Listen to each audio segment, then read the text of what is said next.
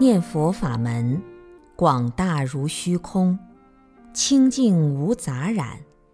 乃是释迦弥陀两土世尊自性清净心的全体大用实相妙理所彰显，非常殊胜，不可思议。念佛人要在妄想当下转为念佛，唯此一处为下手功夫，离此更无玄妙可得。但精进修行、持名念佛、做功夫时，进退得失也要稍微了解一二，免得自己无端疑惑。通常念佛可分为四个阶段：最初阶段，信心猛生，精纯无比，感觉念佛真好，能令自己妄念消除，心常清净欢喜。第二阶段，继续用功，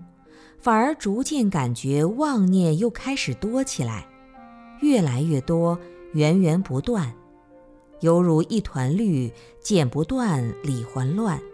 并且容易发动习气、无名烦恼。第三阶段，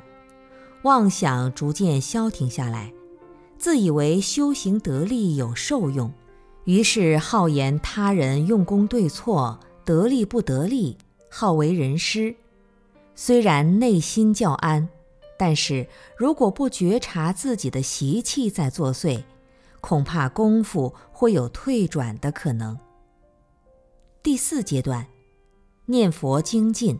绵绵密密，隐隐进入安心无念、佛号清明、心灵澄澈的境界。如此继续念佛，功夫成片，即可打开本来，正得念佛三昧。